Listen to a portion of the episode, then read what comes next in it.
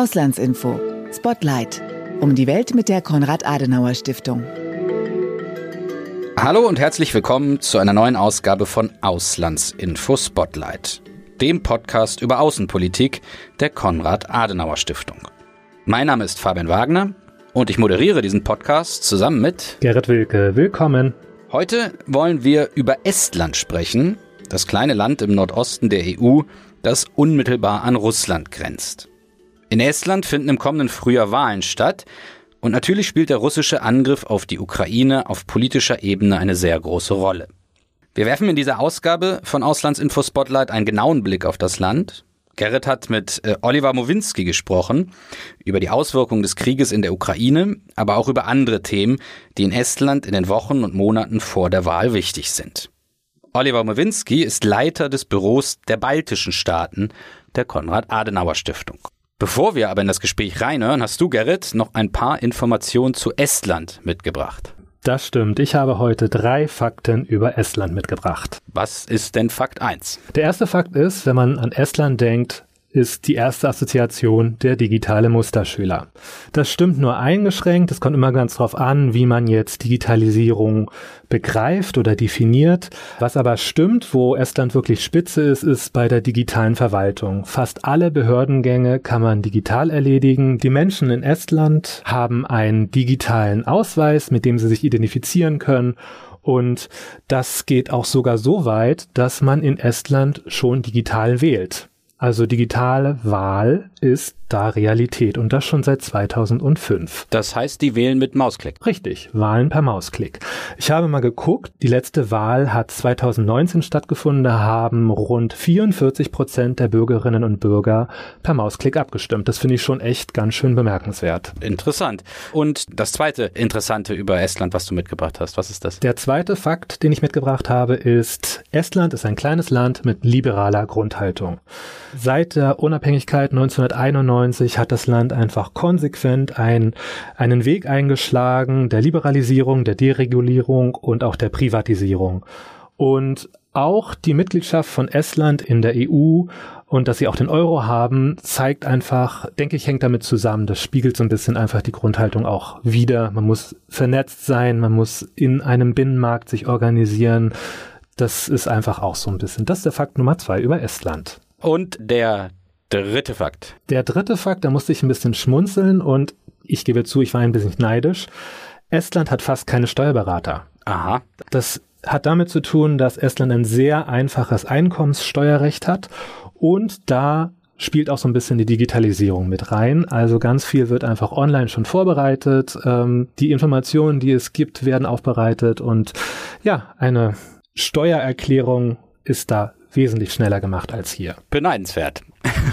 Jetzt aber wollen wir dann äh, zur Politik. Ganz kurz, ich habe noch einen Fun Fact mitgebracht. Aha. Der ist vielleicht auch nochmal ganz interessant. Und zwar, was denkst du, wie viele Inseln es in Estland gibt?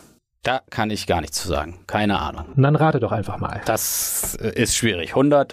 Es sind mehr als 2000 Inseln. Und das hat mich auch echt überrascht. Aber wenn man bei Google Maps mal reinschaut und so ein bisschen reinzoomt, dann sieht man entlang der Küste ganz viele kleine Inseln.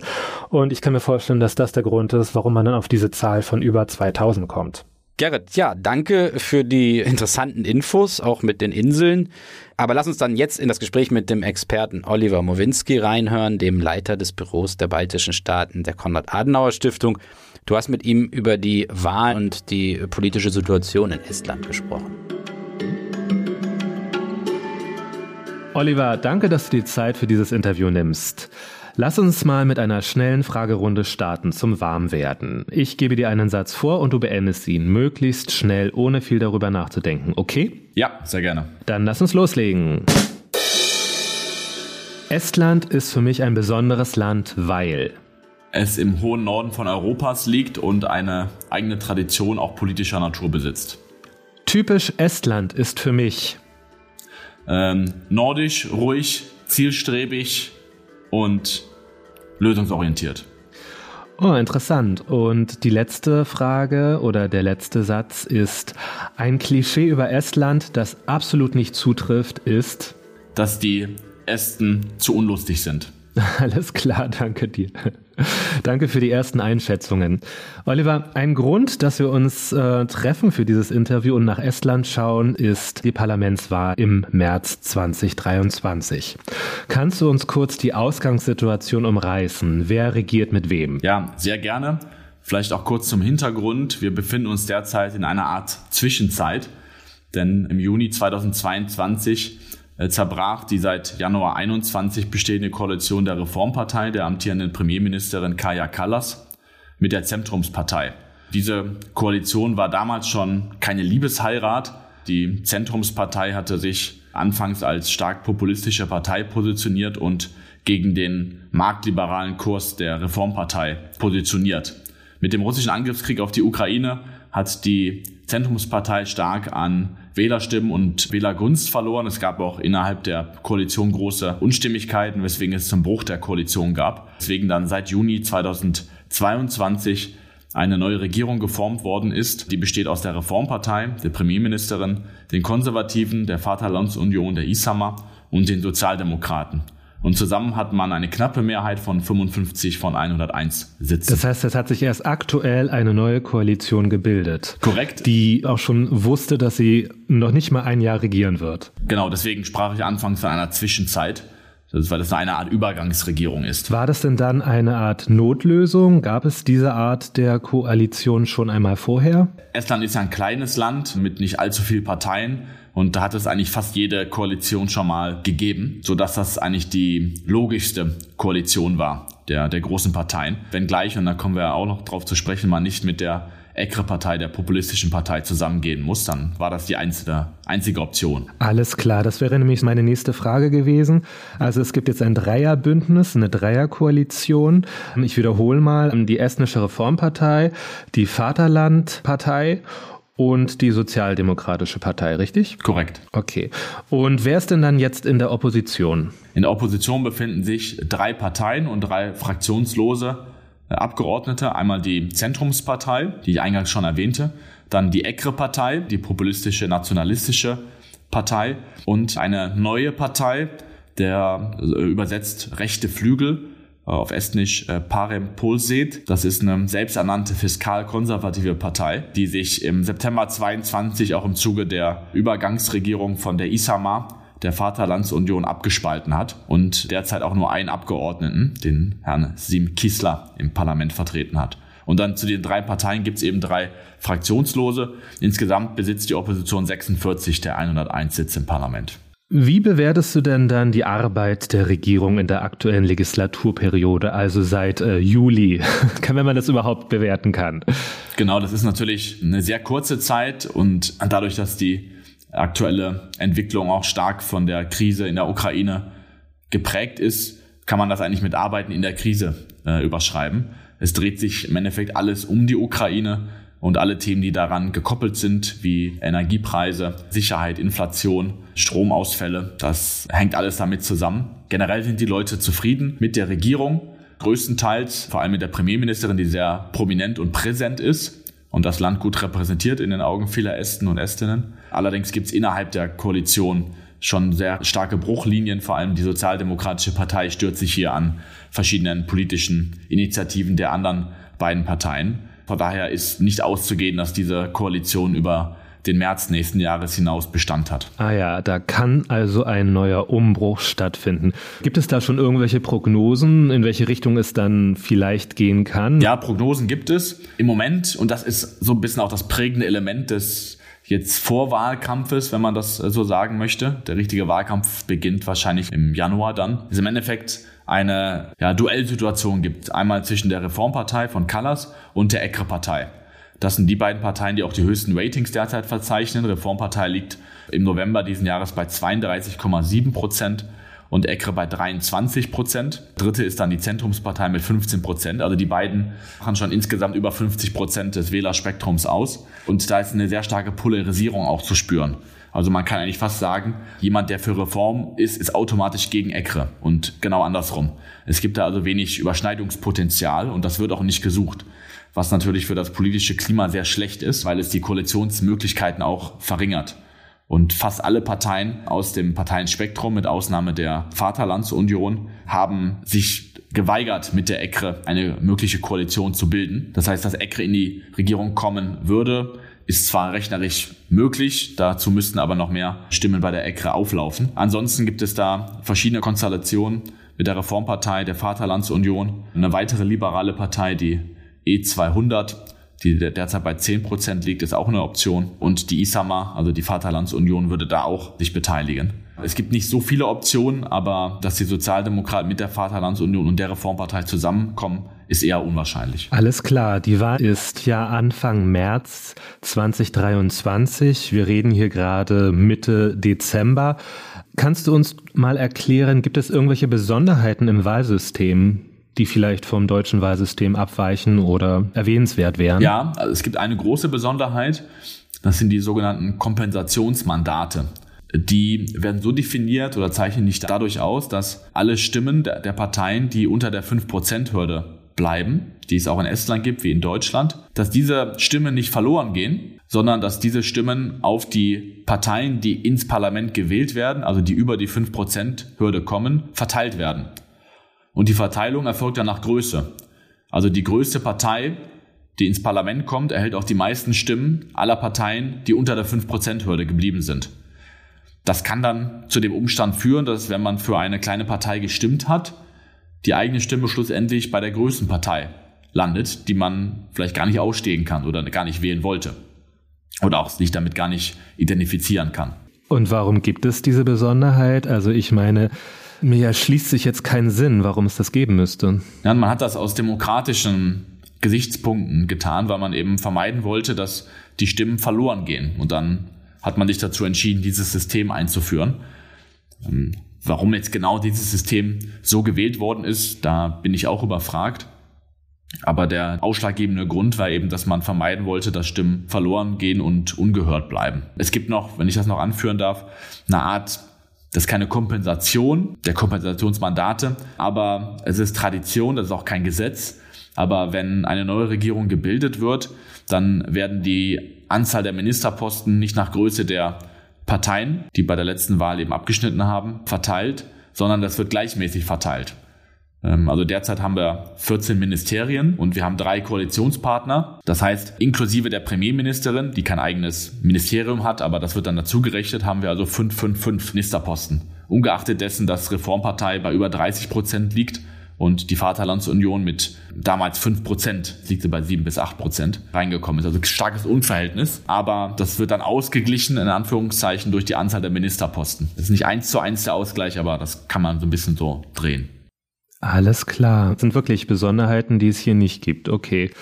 Und im vorherigen Podcast hatten wir ja auch über die Wahlen in Lettland, also über das Nachbarland gesprochen. Dort gab es eine russische Minderheit in Lettland. Gibt es auch so eine Minderheit in Estland? Ja, in der Tat. Die ist von dem prozentalen Anteil auch fast gleich groß.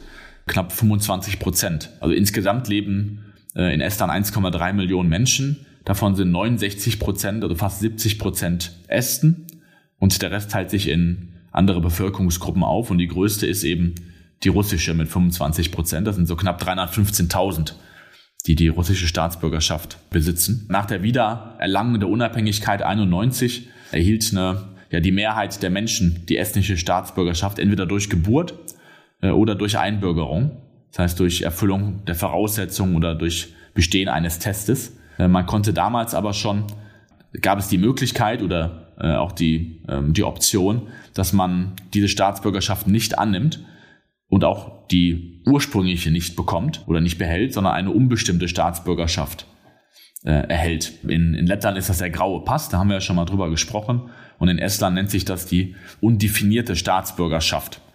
Das ist im Endeffekt ja eine Staatsbürgerschaft der für ja, der, eine post-sowjetische Form der Staatenlosigkeit, wenn man so möchte. Und aktuell besitzen diese Formen knapp 5,5 Prozent immer noch in Estland, also knapp 72.000 Menschen. Und wenn ich das noch hinzufügen darf, seit Beginn des Krieges gibt es ja auch Entwicklungen, also Krieges in der Ukraine. Das Innenministerium hat ja Zahlen herausgegeben. Äh, vor dem Krieg beantragen so circa 16 bis 30 Personen pro Monat einen estnischen Pass. Und seit dem Beginn des Krieges sind es 50 bis 80. Es gibt also auch immer mehr Berichte darüber, dass die russische Seite den Prozess der Rückgabe der Staatsbürgerschaft verzögert oder sogar behindert, was unter den Russen in Estland die Befürchtung aufkommen lässt, dass sie während des Prozesses ohne gültige Dokumente ins Leere laufen werden. Und sie haben auch die Befürchtung, dass dieser Missstand oder dieser, dieser Umstand missbraucht werden könnte von Russland. Es kommt noch hinzu, dass die Angst sehr groß ist äh, von denjenigen, die ihre Staatsbürgerschaft aufgeben wollen, weil sie eben befürchten, dass Russland den Prozess erschwert für diejenigen, die es die aufgeben wollen und oder auch weiterhin mit einem russischen Pass leben und auch zögern, ihre Probleme zu besprechen, weil sie die russische Staatsbürgerschaft nicht preisgeben wollen oder befürchten, dass ihre Aufenthaltsgenehmigung widerrufen wird.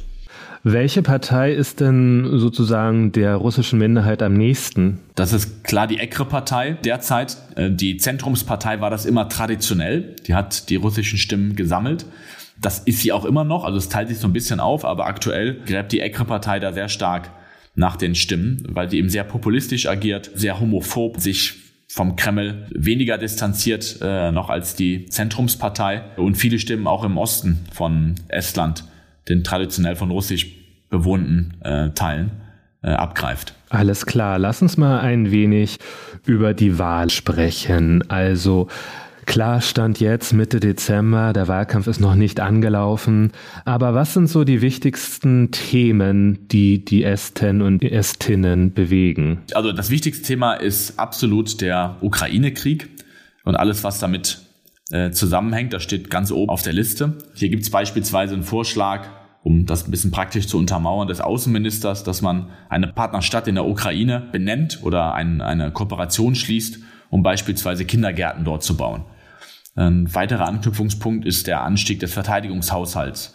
Die Vaterlandsunion fordert hier einen Anstieg um 100 Prozent, also eine Verdoppelung des Haushalts. Auch das Thema Energiesicherheit ist ein großes Thema. Äh, man hat im Zuge der, des Green Deals äh, sich festgelegt, dass die Ölschieferproduktion bis 2035 eingestellt werden soll. Das ist noch ein relativ großer Faktor in Estland. Auch die Erdölabhängigkeit ist äh, von Russland noch bei knapp 30 Prozent. Das ist auch ein großer Punkt. Hier spricht man also auch viel darüber, wie man jetzt über LNG-Terminals alternative Energiequellen erschließen kann. Es gibt ja Kooperationen sowohl mit Finnland als auch mit Litauen und auch mit Lettland. Das Thema Inflation spielt eine große Rolle. Wir haben hier eine unheimlich große Inflation, aktuell 22,5 Prozent. Das schlägt sehr stark auf den Geldbeutel der, der Bürgerinnen und Bürger. Auch die steigenden Energiepreise, zum Teil bis zu 300 Prozent, sind sehr erdrückend und spielen eine große Rolle. Und auch das Thema Migration spielt eine Rolle, vor allem von Ukrainern und auch zum Teil Russen. Wir haben aktuell knapp 60.000 ukrainische Migranten in Estland, was für ein Land mit 1,3 Millionen schon eine sehr große Zahl ist. Äh, und aus Russland hat seit Beginn des, des Krieges 300.000 Grenzübertritte nach Estland gegeben, wobei die Zahl nicht ganz exakt ist, weil diese Grenzübertritte eben auch mehrfach gezählt werden. Also es sind nicht 300.000 Leute rübergekommen, aber es gab eine unheimlich große Anzahl von Grenzübertritten nach, nach Estland. Und wie ist die Stimmung sozusagen im Land? Gibt es eine uneingeschränkte Unterstützung für die Ukraine? Ist da, könnte ich mir zumindest vorstellen, dass das bei den Estinnen und Esten ja so ein Herzensthema ist, mit dieser Vergangenheit auch mal Teil der Sowjetunion gewesen zu sein. Ja, absolut, das überwiegt. Die äh, größten Teil der Bevölkerung ist da sehr offen und sehr unterstützend. Das sieht man auch daran, dass die persönlichen Einbußen, wie ich gerade erwähnt habe, Energiepreise, Inflation, auch Absage von kulturellen Events im Hinblick beispielsweise auf Sparen von Energien abgesagt werden, dass, dass man das alles in Kauf nimmt und auch gerne in Kauf nimmt, weil man weiß, wofür man das macht. Und man ist sehr vorne mit dabei mit äh, Lieferungen von Panzer. Man hat kürzlich wieder einen Deal abgeschlossen, um äh, weitere Panzer in die Ukraine zu liefern. Es gibt auch eine gemeinsame Initiative der drei baltischen Staaten und Polen, ein Sondertribunal äh, einzurichten für die Verurteilung von Putin. Da ist man im Land auch sehr geeint, was das angeht. Es gibt aber, wenngleich, natürlich auch Stimmen und äh, ECRE ist da das Sprachrohr, die sich ein bisschen dagegen wehren und immer so ein bisschen unter der Schwelle äh, versuchen zu platzieren, dass eine Unterstützung der Ukraine auch Einbußen der genannten Natur, aber auch darüber hinaus für die Bürgerinnen und Bürger bedeutet und dass das nicht gut wäre äh, für das Land. Aber das ist eine Mindermeinung, aber der guten Ordnung halber sei sicher auch erwähnt.